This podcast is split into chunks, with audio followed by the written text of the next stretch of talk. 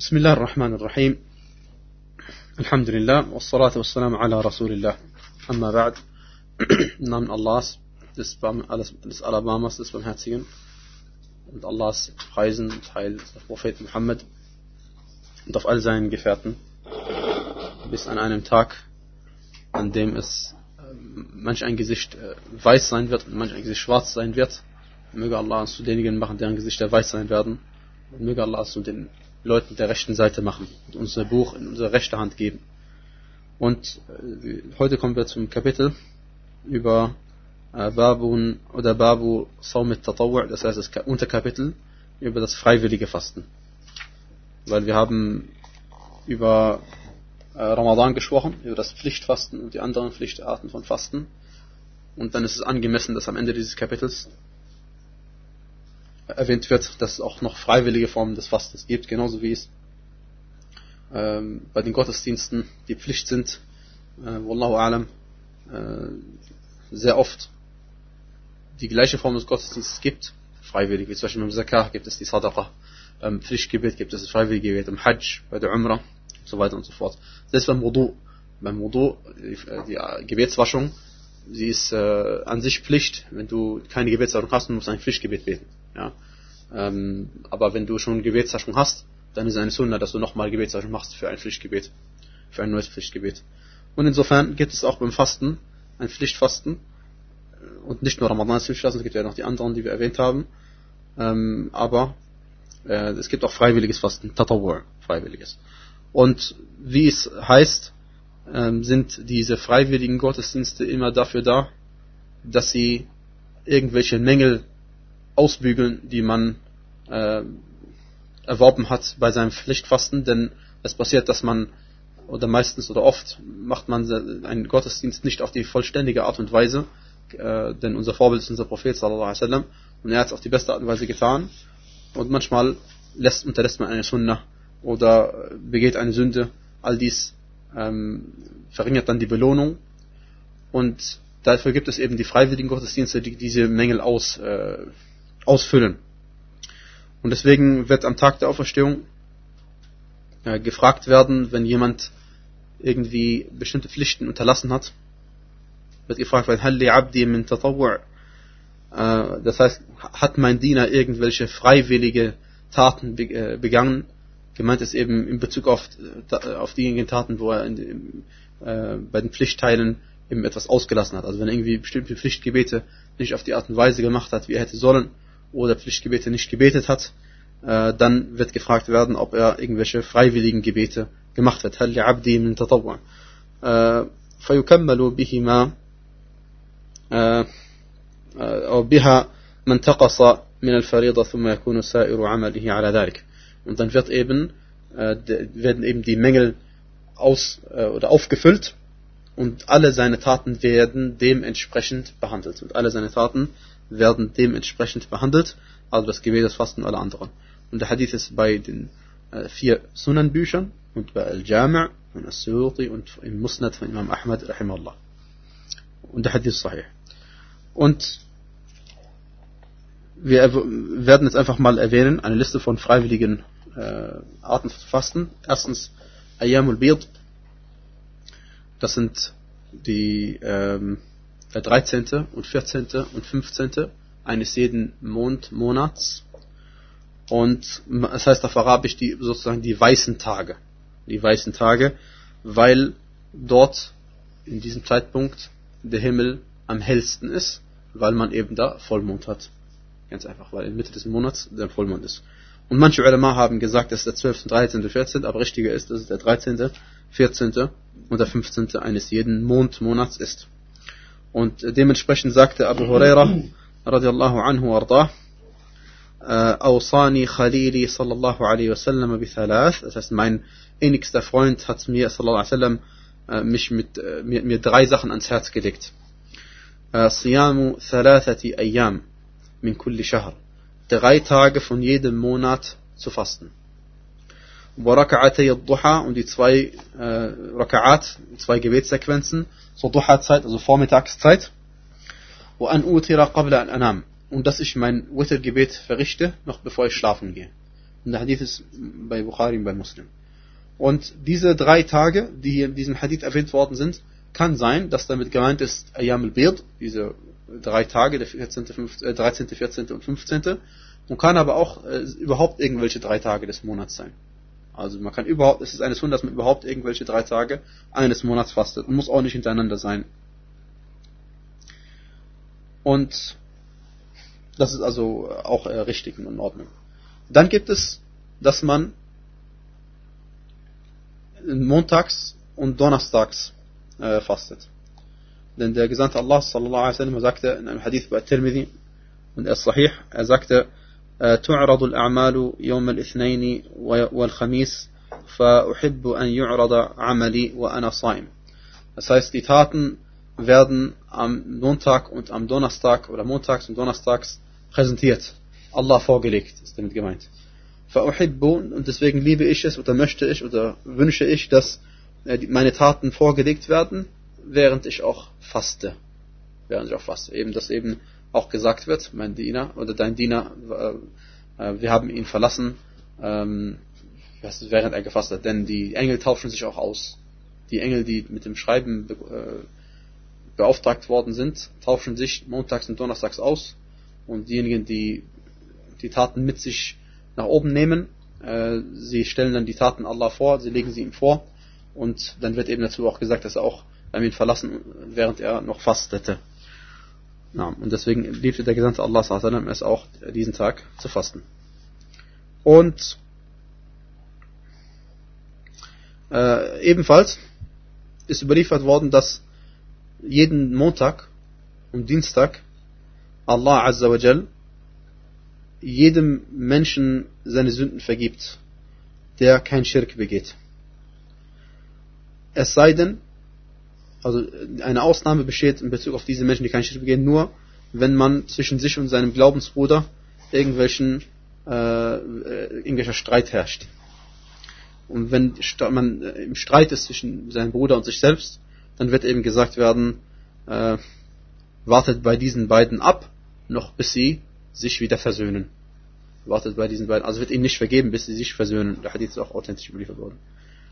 Und deswegen ähm, es ist, ist eine, auch eine, eine Art Dank, dass man Allah dankt und man diese Tage fastet. Ja. Und überhaupt bei den freiwilligen Taten, sie sollte man, man sollte sie nicht unterlassen, man sollte unbedingt einen Anteil davon erwerben, weil, der, weil Allah subhanahu wa ta'ala sagte, äh, im Hadith Qudsi, وَمَا يَزَالُ عَبْدِي يَتَقَرَّبُ إِلَيَّ بِالنَّوَافِلِ حَتَّى أُحِبَّهُ Und er sagte, mein Diener nähert mich, nähert sich mir äh, so lange mit freiwilligen Taten, bis ich ihn liebe. Mein Diener nähert sich mir so lange mit freiwilligen Taten, bis ich ihn liebe. Und der Hadith bei Bukhari, Ahmad und Al-Jami'. Dann gibt es ähm, sechs Tage von Shawwal, die man fastet. Und diese sechs Tage von Shawwal äh, beginnen frühestens ab dem zweiten Shawwal. Denn der erste Shawwal ist ja verboten zu fasten, weil es ein Eid-Tag ist. Äh, und man muss die sechs Tage von Shawwal nicht hintereinander fasten. Man kann die sechs Tage von Shawwal auch äh, verstreut fasten. Hauptsache man fastet sie im Monat Shawwal. Dann äh, der Monat Muharram. Der Monat Muharram, der erste Monat im Kalender, im Mondkalenderjahr, darüber sagte der Gesandte Allah sallallahu alaihi wasallam, أفضل الصيام بعد شهر رمضان شهر الله المحرم وإن أفضل الصلاة بعد المفروضة صلاة الليل Gesandte Allah sagte, das beste Fasten nach dem Fasten im Monat Ramadan ist es in Allahs verbotenem Monat und in Allahs heiligem Monat Muharram zu fasten. Und das beste Gebet nach dem Pflichtgebet ist das Nachtgebet. Und der Hadith ist sahih bei Abu Dawud und An-Nasai und At-Tirmidhi. Und über den Monat Rajab, weil das anscheinend verbreitet ist, ist nichts Authentisches überliefert worden. Über den Monat Rajab ist gar nichts Authentisches überliefert worden.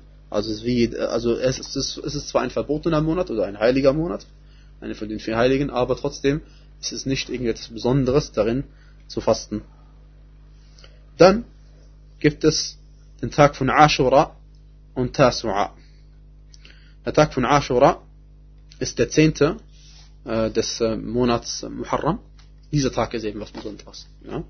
Und überhaupt der Monat Muharram, wie ich gesagt habe.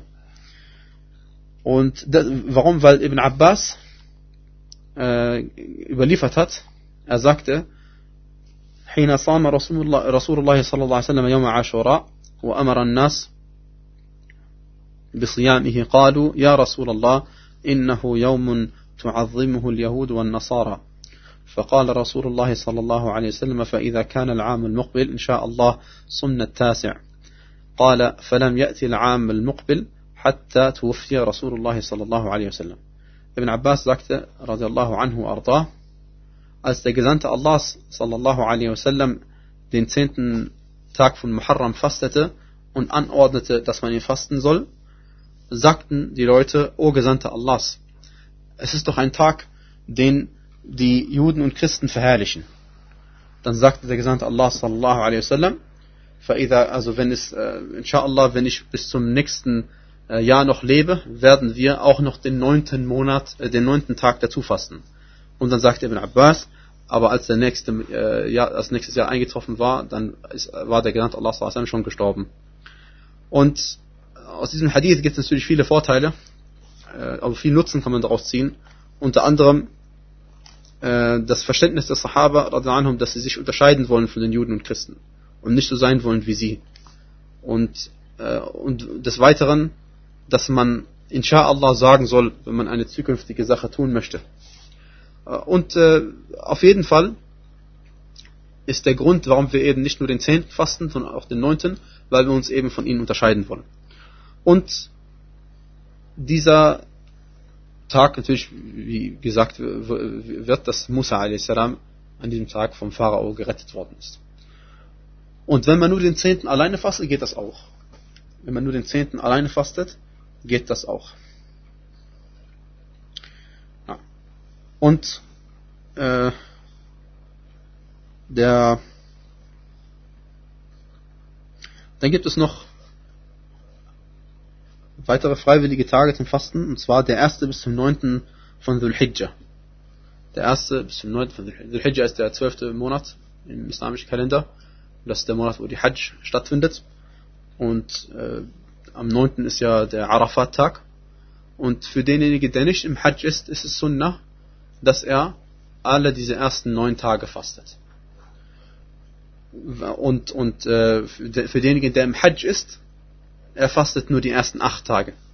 Weil es der Prophet sallallahu alaihi im Hajj war, hat er den neunten Tag nicht gefastet im Arafat. Und der Grund, warum, es, warum man da unbedingt fasten soll und überhaupt viele guten Taten verrichten soll, ist, dass der Prophet sallallahu alaihi wasallam gesagt hat, ما من أيام العمل الصالح فيه أحب إلى الله من هذه الأيام يعني أيام العشر er sagte, es gibt keine Tage, an denen die Taten Allah lieber sind als in diesen Tagen, also den zehn Tagen von Dhul Hijjah. قالوا يا رسول الله ولا الجهاد في سبيل الله قال ولا الجهاد في سبيل الله إلا رجل خرج بماله ونفسه ثم لم يرجع من ذلك بشيء Er sagte, sie sagten, O Gesandter Allah, nicht einmal der äh, auf Allahs Weg. Und sie sagten, er sagte, nicht einmal der Dschihad auf Allahs Weg. Es sei denn, jemand zieht aus, also aus seinem Haus zum Dschihad, mit seinem ganzen Vermögen und mit seiner eigenen Seele und kehrt mit nichts davon wieder zurück. Und der Hadith ist bei Bukhari, Abu Dawud, Tirmidhi und Ibn Majah. Dann äh, sagte der Gesandte Allah sallallahu alaihi wasallam über den Tag von Arafat, صيام يوم عرفة أحتسب على الله أن يكفر السنة التي قبله والتي بعده Er sagte, äh, dass, über das, in Bezug auf das Fasten am Tage von Arafat, also den neunten Tag von Dhul Hijjah, erhoffe ich bei Allah, dass er dadurch die Sünden des vergangenen und des zukünftigen Jahres vergibt. Der Hadith bei Muslim Abu Dawud ibn Majah. Und wie die Gelehrten gesagt haben, die Mehrheit, dass äh, hiermit sind gemeint die kleinen Sünden. Äh, die werden durch solche Taten automatisch vergeben. Allerdings die großen Sünden äh, brauchen Tauber und auch und die Sünden, äh, wo auch noch Rechte involviert sind, da muss man den Leuten ihre Rechte wieder zurückgeben. Dann äh, sagte der Gesandte Allah sallallahu alaihi wasallam, أحب الصيام إلى الله تعالى صيام داود كان يصوم يوما ويفطر يوما Er sagte, das Fasten oder die Art zu fasten, die Allah dem Erhabenen am liebsten ist, ist das Fasten von Dawud a.s. Er pflegte einen Tag zu fasten und einen Tag nicht zu fasten. Abwechselnd einen Tag zu fasten und einen Tag nicht zu fasten. Also er fastete jeden zweiten Tag. Und das ist übrigens das Maximum, was man darf. Das ist das Maximum, was man darf. Man sollte auf keinen Fall noch mehr fasten als das. Und gemeint ist auch, äh, wenn jemand äh, dieses Art, diese Arten von Fasten praktiziert, soll er nicht zusätzlich noch Montag und Donnerstags fasten. Und auch nicht Ayam al-Bid oder so etwas. Denn das ist das meiste, was der Prophet in einem Hadith, wo jemand äh, es fasten wollte und noch mehr fasten wollte und da hat der Prophet immer, immer mehr, mehr, mehr Tage gegeben, die er fasten kann, freiwillig. Und äh, dann war aber da die Grenze, hat er gesetzt. Mit dem Fasten von all, jeden zweiten Tag, das ist die Grenze. Mehr da, äh, darf man sich nicht zumuten. Äh, von Ausnahmen abgesehen, von Ausnahmen abgesehen, wie wir sehen werden, ähm, den Monat Sha'ban pflegt der Gesandte Allah sallam, fast vollständig zu fasten. Und ihn sogar zu verbinden mit Ramadan. Ja? Also von Ausnahmen abgesehen, darf man nicht mehr fasten als das. Denn, äh, denn mehr als das, das wäre übertreiben. Mehr als das wäre übertreiben. Ja. Dann darf man nicht freitags fasten, wenn man nur am Freitag fasten möchte. Und man darf auch nicht am Samstag fasten, wenn man nur vorhat, am Samstag zu fasten. Möchte man also freitags fasten, fastet man vorher oder nachher einen Tag. Möchte man Samstag fasten, fastet man vorher oder nachher auch einen Tag.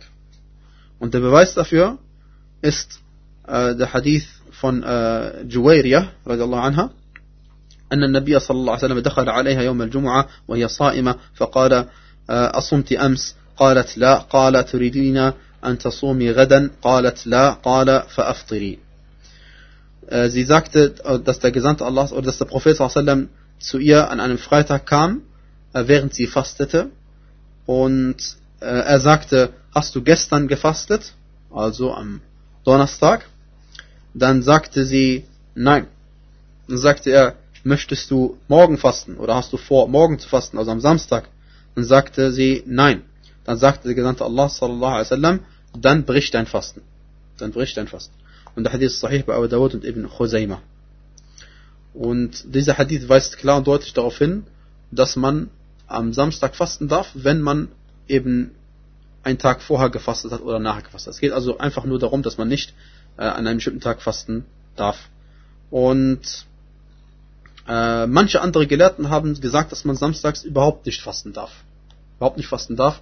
Und sie stützen sich auf einen Hadith, wo der Gesandte Allah gesagt hat, und der Hadith ist auch authentisch, ähm, fastet samstags nicht, es sei denn, es ist für euch Pflicht zu fasten.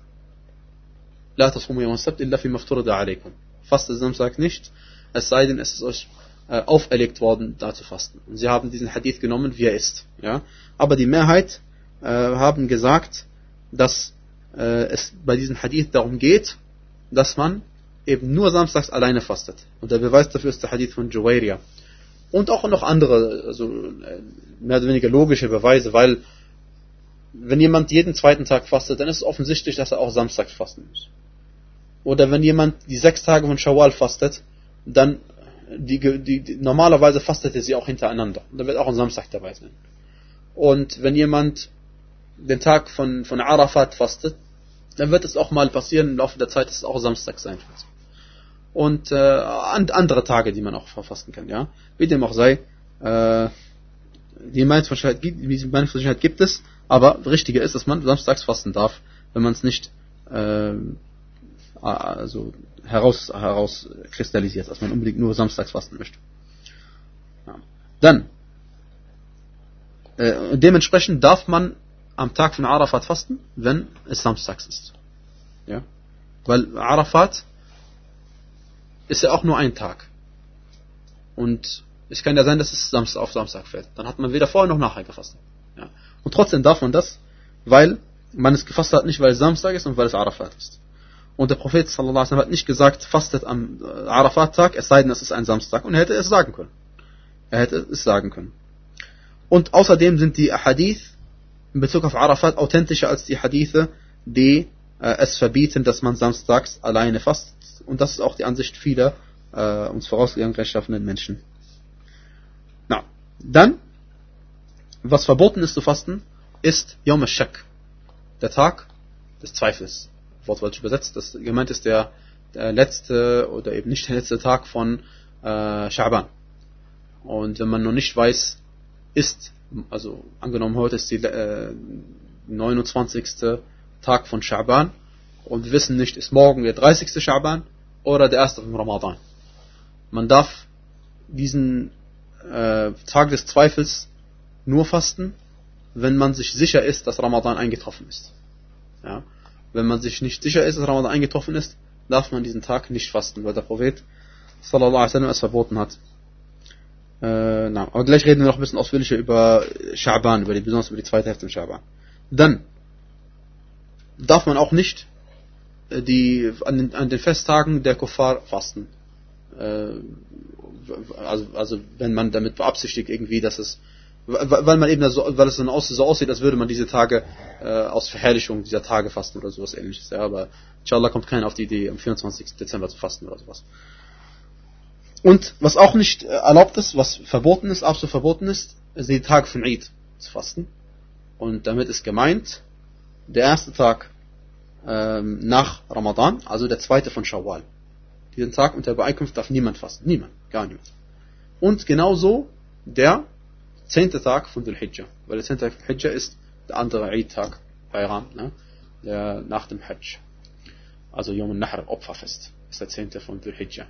Und diese beiden Tage darf niemand fasten. Und wir wissen aber, dass die Eid-Tage äh, nach dem Hajj sind vier Tage. Ein Tag Opferfest, drei Tage Ayam Tashriq, also vier Tage. Der erste Tag darf niemand fasten. Die anderen drei Tage, wie wir erwähnt haben im Hajj-Kapitel, das haben wir ja vorgezogen, in, dem, in diesen drei, äh, drei, drei Tagen Ayam Tashriq, kann es sein, dass ein Hajji, ein, ein, ein, ein Pilger, fastet.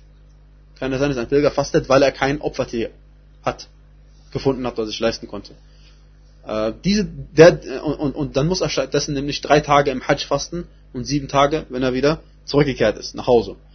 Ähm, oder auf dem Weg nach Hause ist. Zehn Tage, zehn Tage ist es dann Zehn Tage insgesamt, richtig. Richtig. Und diese drei Tage, es kann sein, dass aus zeitlichen Gründen nur an diesen drei Tagen von Ayam Tashriq fasten kann. Weil zum Beispiel ihm das Geld so ausgegangen ist. Er hat gedacht, er hätte Geld und er hat dann doch keins gehabt. Oder aus anderen Gründen, ja. Und äh, dieser darf fasten. Allerdings alle anderen Menschen dürfen nicht fasten an diesen drei Tagen von Tashriq, weil es gehören zu den vier Tagen von Eid. Ja.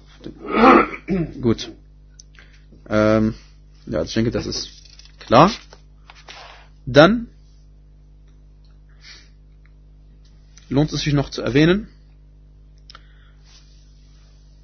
wenn ein Tag lang ist, also wenn ein Tag kurz ist, wie in manchen Ländern, ja, dann ist es kein Problem zu fasten.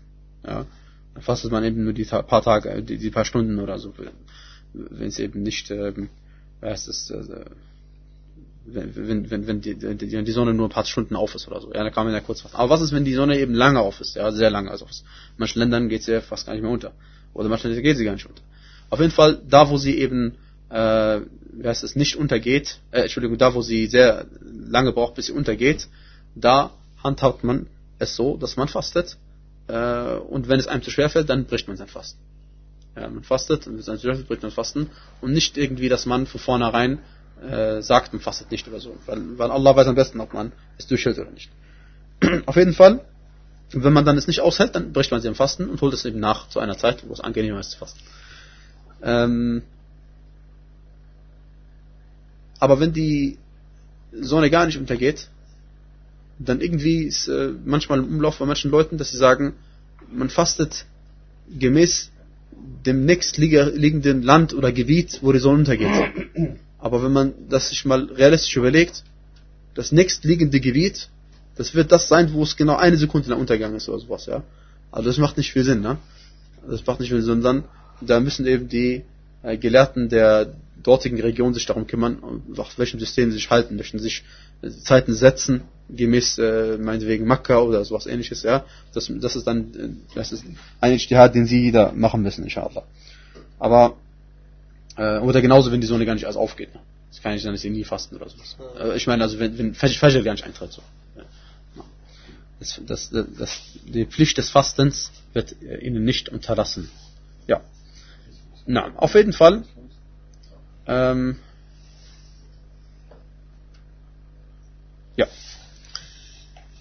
Über den Schaban, das ist der achte Monat von Mondkalender, sagt der Gesandte Allah sallallahu alaihi wasallam, إذا انتصف شعبان فلا تصوموا.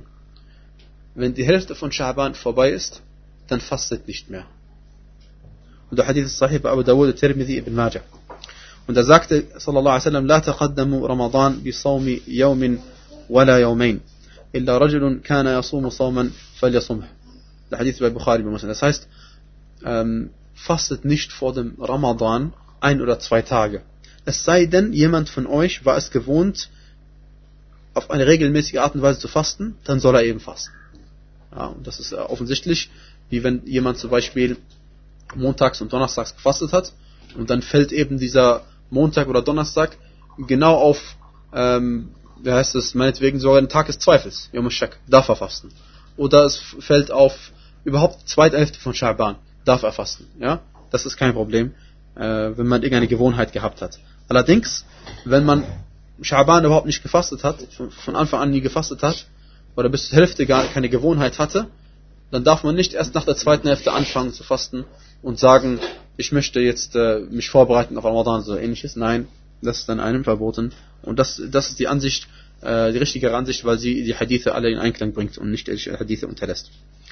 Und äh, ein, ich glaube Aisha Rana oder ein anderer äh, Frau oder ein Gefährte des Propheten sagte, ما رأيت رسول الله صلى الله عليه وسلم صام شهرين متتابعين إلا أنه كان يصل شعبان برمضان. Er sagte, oder sie sagte, äh, niemals hat der Gesandte Allah sallallahu alaihi wasallam zwei Monate hintereinander gefastet. Es sei denn, es war Sha'ban. Er pflegte Sha'ban mit Ramadan zu verbinden. Und Hadith Sahih bei Abu Dawud. Aber gleichzeitig heißt es, كان رسول الله صلى الله عليه وسلم يصوم شعبان كله يصوم شعبان إلا قليلا. Der Hadith bei Bukhari Muslim, er sagt, äh, überliefert der Gesandte Allah sallallahu alaihi wasallam pflegte Sha'ban, den gesamten Sha'ban zu fasten, bis auf wenige Tage. Also äh, nicht die gesamten Tage, sondern die, die meisten Tage von Sha'ban pflegte er zu fasten. Sallallahu alaihi wasallam. Na, Entschuldigung, vielleicht der, der Hadith, den ich gerade erwähnt hätte, habe, dass er niemals zwei Monate hintereinander gefastet hat, ähm, außer Sha'ban mit Ramadan zusammen verbunden, äh, ist nicht nur bei Abu Dawud, sondern auch bei Nasai und Ibn Majah und bei Ahmed. Und allgemein äh, können wir noch äh, anführen, dass in Bezug auf das Kapitel Fasten, ähm, wenn man eine Ibadah angefangen hat, egal welche, soll man sie zu Ende führen. Denn Allah subhanahu wa ta'ala sagte, وَلَا تُبْطِلُوا أَعْمَالَكُمْ Das heißt, und macht eure eigenen Taten nicht zunichte. Und das ist allgemein gesehen. Trotzdem, wir haben gesagt, wenn es ein Pflichtfasten ist, zum Beispiel Ramadan oder Nether oder, oder Nachholen vom Ramadan, dann darf man sein Fasten nicht brechen. Das ist verboten, haram. Und bei freiwilligem Fasten darf man sein Fasten brechen. Man muss es nicht nachholen. Und das gleiche gilt wie bei, bei beim Gebet. Man soll seine freiwilligen Gebete nicht, äh, was ist, äh, vernichten, zunichte machen. Eine Ausnahme gibt es bei den Gottesdiensten, wo man sie auf keinen Fall äh, einfach mittendrin aufhören darf, ist bei Umrah und bei Hajj. Auch wenn Umrah und Hajj freiwillig ist, muss man sie zu Ende führen. Man hat nicht das Recht, einfach aufzuhören mittendrin. Und auch wenn Umrah und Hajj ungültig geworden ist, muss man sie nachholen. Und zu Ende führen und dann nachholen, also gemeint ist. Aber das ist, äh, wie heißt es, die Ansicht von Ibn Umar und Ibn Abbas gewesen. Also angenommen, der Hajj und der Umrah wird ungültig durch Geschlechtsverkehr. Dann muss man der Hajj Umrah zu Ende führen und im folgenden Jahr nachholen.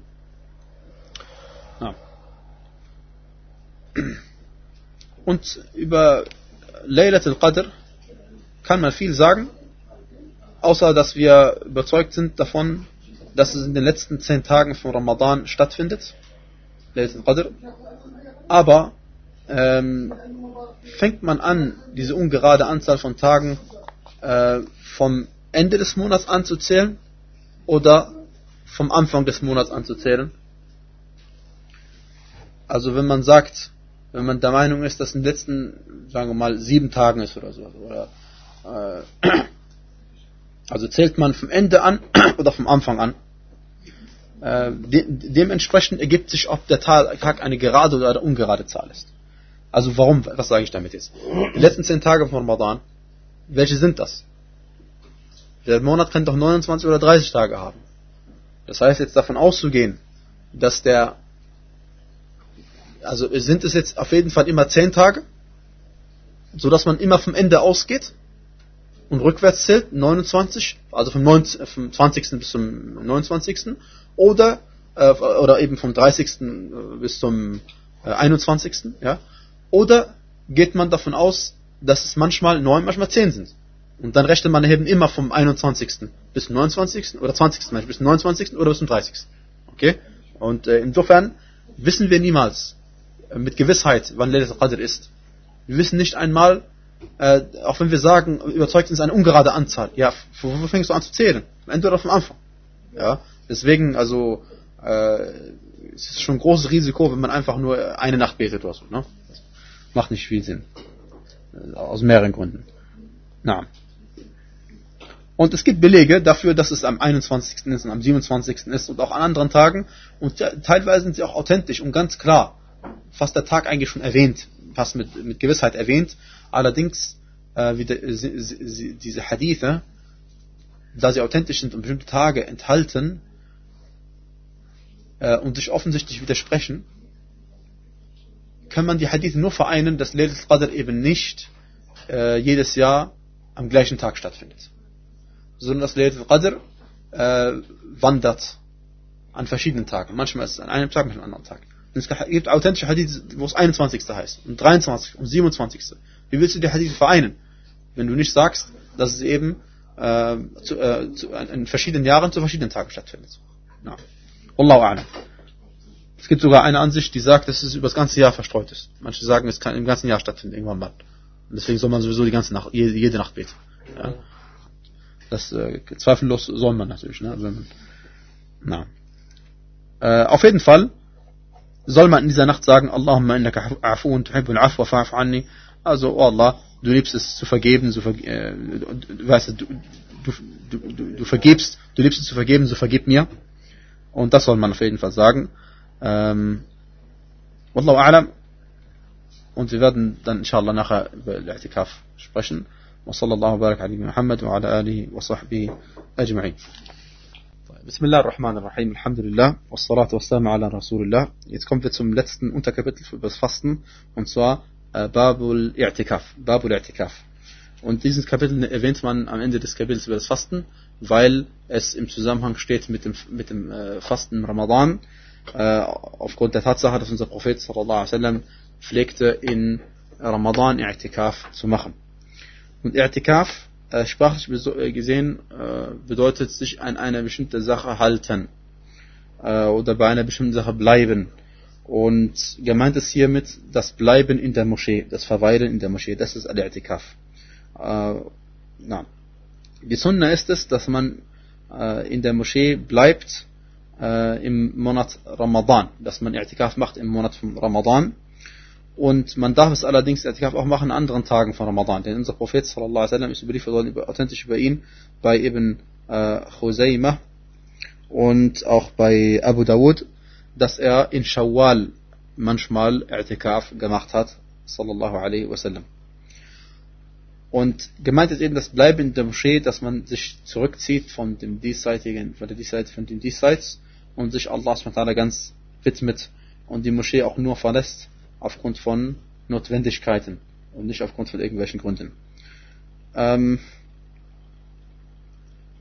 die, über die Vorzüglichkeit des I'tikaf, über die Belohnung, die man für I'tikaf bekommt, sind mehrere Hadithe überliefert worden. aber kein einziger davon äh, hält dem Maßstab der Hadithgelehrten stand. Deswegen sind sie alle als schwach oder noch schwächer eingestuft worden. Aber es genügt als Vorzüglichkeit, äh, dass, äh, wie heißt es, ähm, man sich zurückzieht, um Allahs zu gedenken. Und das ist der Sinn von jeder Ibadah. Der, Haupt, der hauptsächliche Sache ist, dass man Allahs gedenkt. Was ist ein Gebet wert, wenn man abwesend ist im Gebet? Ja. Man erhält ja nur von seinem Gebet den Anteil an Belohnung, bei dem man geistig anwesend gewesen ist. Wenn man abwesend ist, dieser Teil, ist, man hat zwar seine Pflicht erledigt, aber das ist, wird einen nicht dafür belohnt. Und Allah subhanahu wa ta'ala äh, sagt im Koran, وَطَهِّرْ بَيْتِيَ لِلطَّائِفِينَ وَالْعَاكِفِينَ und reinige mein Haus für die es umkreisenden und diejenigen, die I'tikaf machen. Das genügt an Vorzüglichkeit, dass Allah das erwähnt hat. Und es genügt an Vorzüglichkeit, dass der Prophet sallallahu alaihi wasallam es selbst gemacht hat und auch die, Mut die Mütter der Gläubigen, Allah möge mit ihnen allen zufrieden sein. Und in Bezug auf das Gedenken Allahs sagte Allah subhanahu wa ta'ala, das genügt auch an Vorzüglichkeit des I'tikaf. Er sagte, فَذْكُرُونِ أَذْكُرُكُمْ Gedenkt meiner, so gedenke ich eurer. Und das ist überhaupt das Größte. Gedenkt meiner, so gedenke ich eurer. Und ein edler Hadith äh, betont die Gewaltigkeit, dass man Allahs gedenkt. Und betont, dass es die beste Tat ist überhaupt, dass man Allahs gedenkt. Der Gesandte Allah sallallahu alaihi sagte, ألا أنبئكم بخير أعمالكم وأزكاها عند مليككم وأرفعها في درجاتكم وخير لكم من إنفاق الذهب والورق وخير لكم من أن تلقوا عدوكم فتضربوا أعناقهم ويضربوا أعناقكم Er sagte, soll ich euch nicht kundgeben von, von, von den besten eurer Taten und diejenigen, die am reinsten sind bei eurem König, also Allah subhanahu wa ta'ala, und diejenigen, die dafür sorgen, dass ihr die höchsten Stufen erhalten werdet im Paradies. Und soll ich euch nicht verkünden, welche eure die besten Taten sind, die besser sind, als dass man Gold spendet und Silber spendet.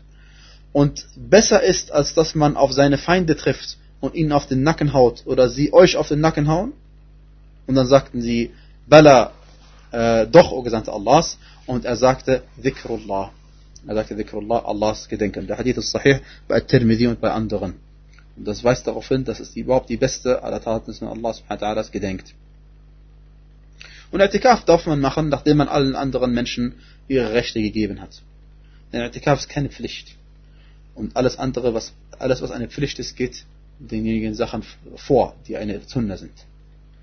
Und äh, für die Gültigkeit äh, des I'tikaf ist vorausgesetzt, dass man erstens die Absicht dazu hat, denn es kann sein, dass man in der Moschee sich aufhält, aber nicht die, die Absicht hatte, ähm, diesen Gottesdienst äh, zu verrichten, eben in der Moschee zu bleiben äh, um Allahs, äh, sich Allah zu widmen. Zweitens, dass man Ikhlas hat. Und zwar Aufrichtigkeit, äh, gemeint ist aber hier jetzt, dass man das nur für Allah subhanahu tut. Wie bei jedem anderen Gottesdienst. Und nicht, dass man eben, deswegen sollte man äh, nicht wie viele Menschen machen, sie sagen, inshallah werde ich am Ende dieses, inshallah werde ich im Ramadan I'tikaf machen oder so ähnliches. Oder sie sagen, ich bin im I'tikaf oder so etwas. Sondern das ist eine Sache, die man für sich selbst behalten soll und niemandem davon mitteilen soll. Denn äh, warum, was für einen Sinn macht es denn, dass ich es jemandem mitteile? Es sei denn, ich komme in eine Situation, wo ich äh, reagieren muss, wie wenn jemand sagt, komm, lass uns doch mal spazieren gehen oder so etwas. Denn das darf man nicht machen während dem Etikaf. Das macht den Etikaf ungültig. Deswegen ist es am besten, wenn niemand davon weiß. Dann muss Etikaf sein in einer Moschee und nicht ein, einfach in einem, einem, Gebetsplatz. Und es ist bekannt, was Unterschied ist ein Gebetsplatz und eine Moschee. Ein Gebetsplatz ist da einfach, wo man Leute einfach den Platz reserviert haben, um zu beten. Wie zum Beispiel in äh, zum Beispiel Büchereien, manche machen sie manchmal Gebetsecke oder Universitäten machen sie Gebetsraum oder so etwas. Ja, bekannt ist eine Moschee, ist ein, ein Gebäude oder ein Ort, wo die Gebete verrichtet werden und das Jum'a-Gebet auch dort verrichtet wird und wo auch zum Gebet gerufen wird. Ja, das ist eine, das man als Moschee bezeichnet. Und äh, das ist Voraussetzung, dass auch dort das Jum'a-Gebet verrichtet wird. Ähm, denn ansonsten müsste man nämlich die Moschee verlassen. Ansonsten müsste man die Moschee verlassen. Denn zum Jum'a-Gebet muss man gehen. Und äh, deswegen muss es in einer Moschee sein, wo Jum'a verrichtet wird. Und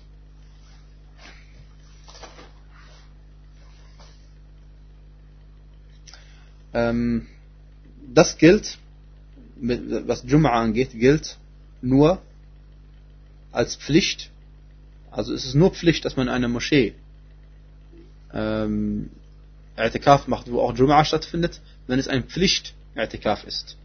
Wenn es ein Pflicht-I'tikaf ist. Weil, wenn ich zum Beispiel ein Gelübde leiste, Nether mache, und mich verpflichte, äh, acht Tage lang in einer Moschee I'tikaf zu machen, dann darf ich ja nicht raus. Ja, deswegen muss es eine Moschee sein, wo Jum'a gibt, ja. Und äh, ansonsten ist, äh, kann man den I'tikaf verbrechen.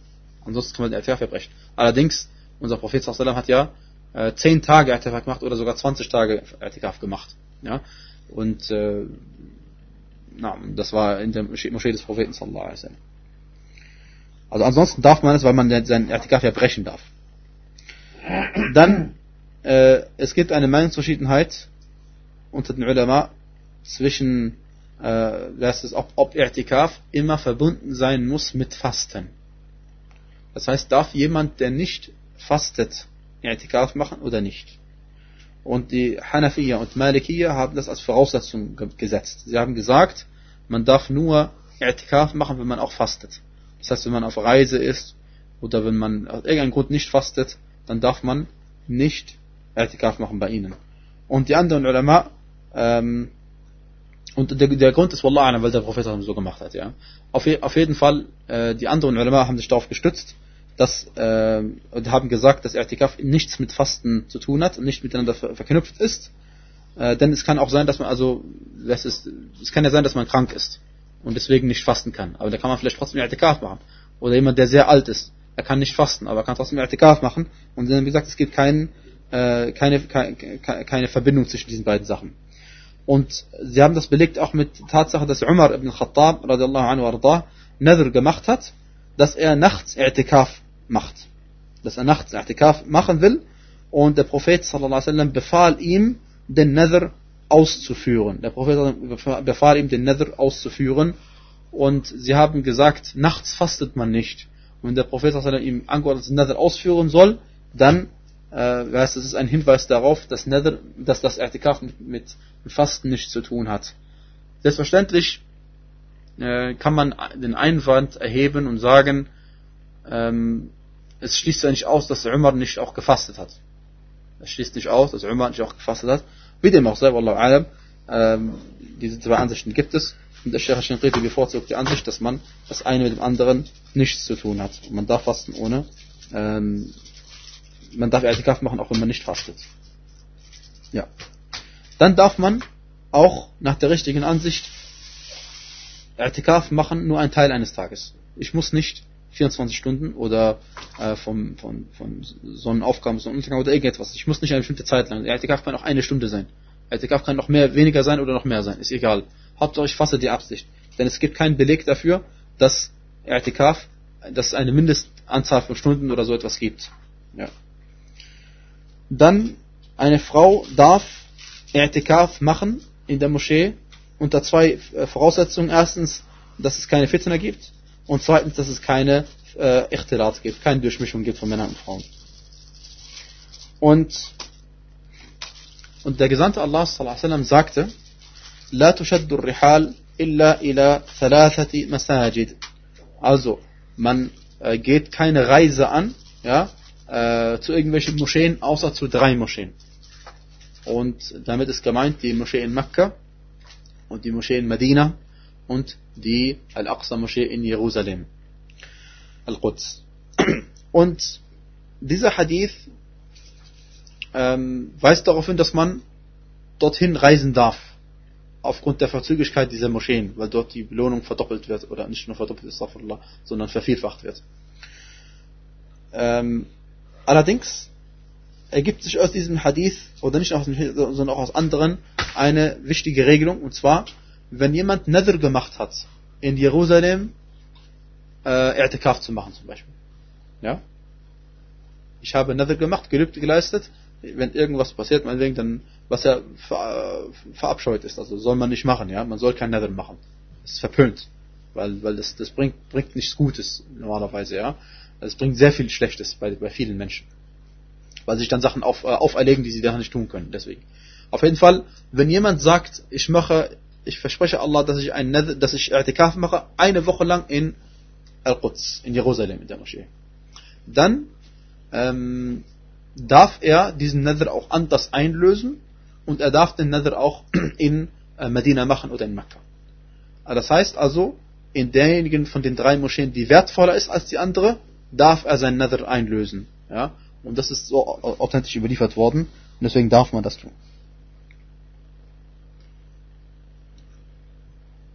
Ja. Dann die äh, vier Imame und die Mehrheit der uns vorausgegangenen rechtschaffenen Menschen äh, sind der Ansicht, dass man I'tikaf auch machen darf in anderen als den drei heiligen Moscheen. Denn ähm, es gibt einige Gelehrten, die gesagt haben, man darf I'tikaf nur machen in Mekka, Medina und Jerusalem, in den drei heiligen Moscheen. Und sie haben sich gestützt auf einen Hadith, wo es heißt, La illa fil masajid al-thalatha. Es gibt kein I'tikaf außer in diesen drei Moscheen.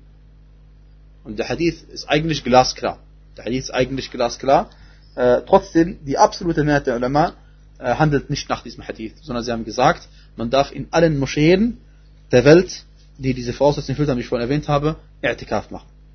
Und äh, sie haben sich gestützt auf die Aussage Allah subhanahu wa ta'ala. Er sagte, وَأَنْتُمْ عَاكِفُونَ فِي الْمَسَاجِدِ Also Allah hatte ja verboten, dass man sich seinen Frauen nähert, während man im I'tikaf Zustand ist, fil Masajid in den Moscheen.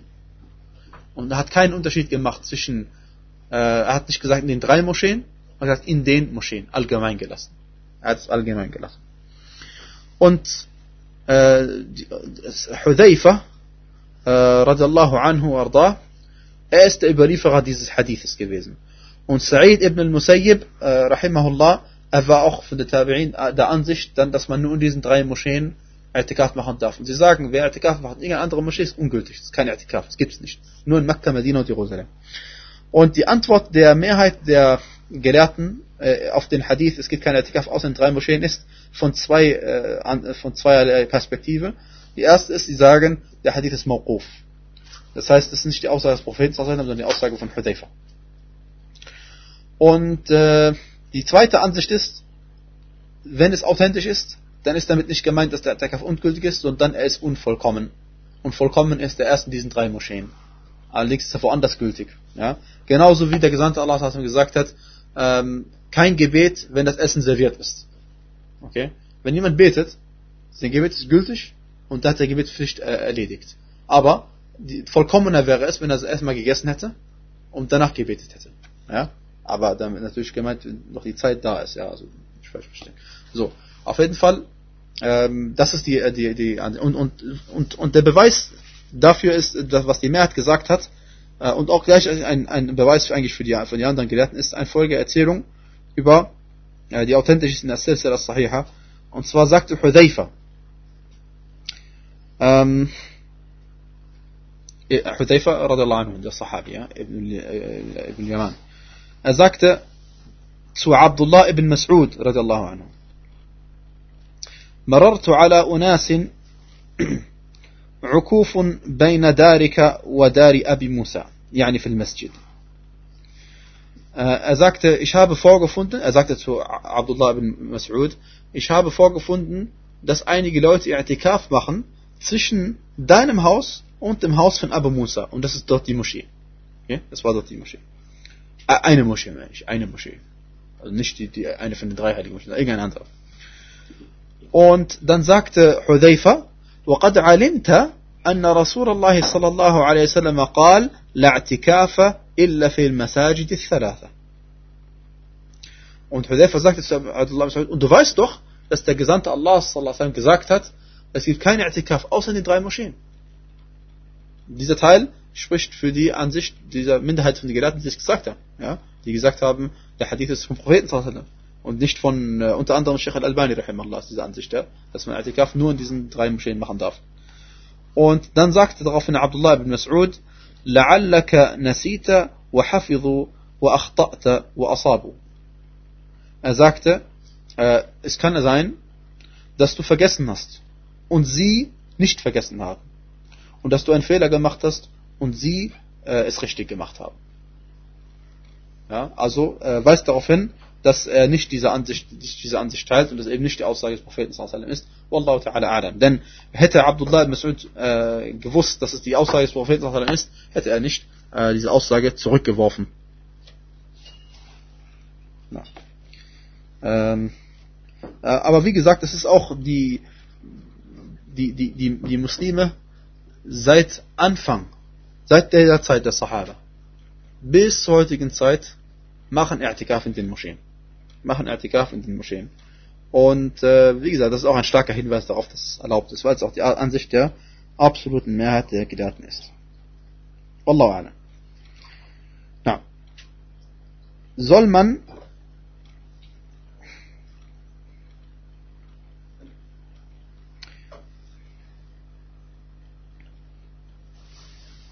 Der Mu'takif, derjenige, der in der Moschee ist und I'tikaf macht, darf nur aus der Moschee rausgehen, wenn es einen zwingenden Grund dafür gibt. Wie zum Beispiel, wenn er seine Notdurft verrichten muss, auf Toilette gehen muss, oder wenn er essen und trinken muss, weil niemand es ihm in die Moschee bringt, äh, oder weil er äh,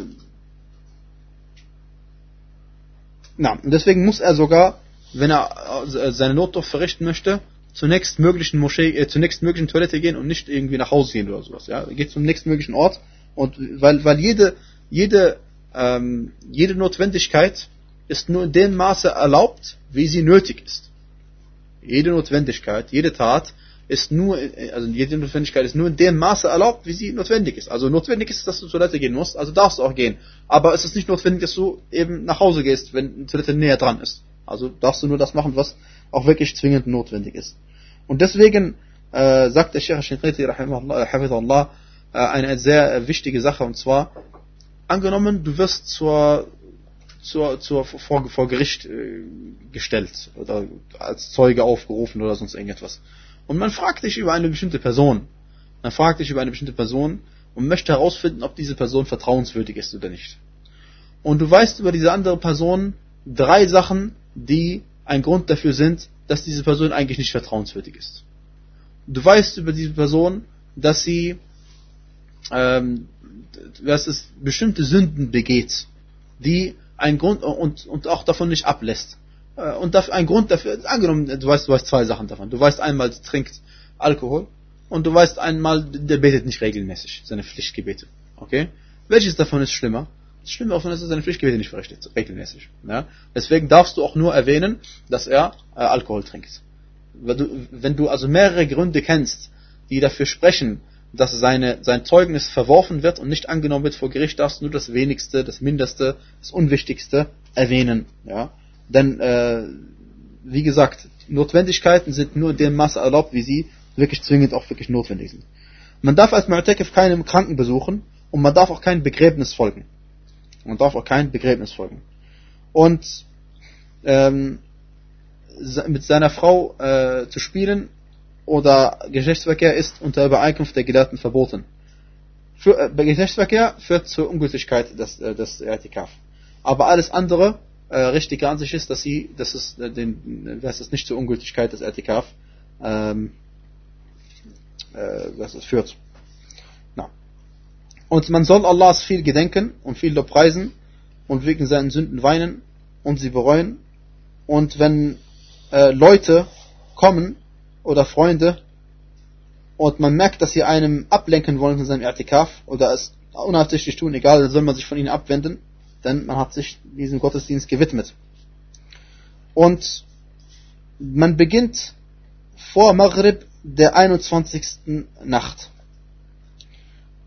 Bei den vier Imamen, man beginnt I'tikaf, wenn man die letzten zehn Tage von I'tikaf machen will, vor dem Sonnenuntergang der 21. Nacht. Also die Nacht ist ja immer dem Tag voraus. Die Nacht ist immer dem Tag voraus. Also die 21. Nacht beginnt äh, mit dem Sonnenuntergang und äh, darauf folgt dann der 21. Tag. Ja? Und vor, der, vor dem Sonnenuntergang des 21. beginnt man sich zum Ertikaf und sie haben sich gestützt auf die Aussage Allahs وَلَيَالٍ عَشْرٍ Allah schwört bei den zehn Nächten. Bei den zehn Nächten. Und das nach einem Tafsir sind das die letzten zehn Nächte von Ramadan. Nach einem Tafsir sind das die letzten zehn Nächte. Nach anderem Tafsir ist es die äh, zehn Tage von Dhul Hijjah. Die zehn Tage von Dhul Hijjah.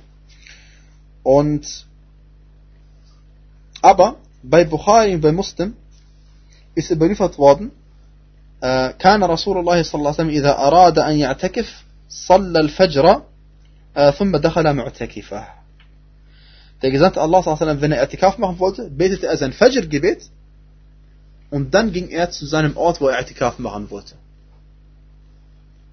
Also offensichtlich widerspricht sich das. Die einen sagen, die Mehrheit sagen, er soll vor dem Maghrib der 21. Nacht sein I'tikaf äh, angehen. Und dann im Hadith heißt es, ähm, er, er heißt es, betete sein Fajr-Gebet und dann ging er zu seinem I'tikaf-Platz. Okay? Und äh, die, die, das ist, das ist keine, keine, keine Meinungsverschiedenheit, es ist kein Widerspruch, weil der eine redet davon, wann man äh, äh, sein Ertikaf anfängt und das andere davon, wann er sich an den Ort in der Moschee begibt, wo er sein Ertikaf machen möchte. Ja. Und deswegen ist es keine Meinungsverschiedenheit. Und endet, wann er endet der Ertikaf? Ganz einfach, sobald Ramadan zu Ende ist. Und zwar mit dem Sonnenuntergang des letzten Tages, genau. Sobald praktisch äh, die Eid-Nacht anfängt. Die Nacht äh, vor dem Eid-Tag anfängt. Ja. Äh, Wallahu ta'ala a'lam. وصلى الله وبارك على نبينا محمد وعلى آله وصحبه وسلم تسليما كثيرا.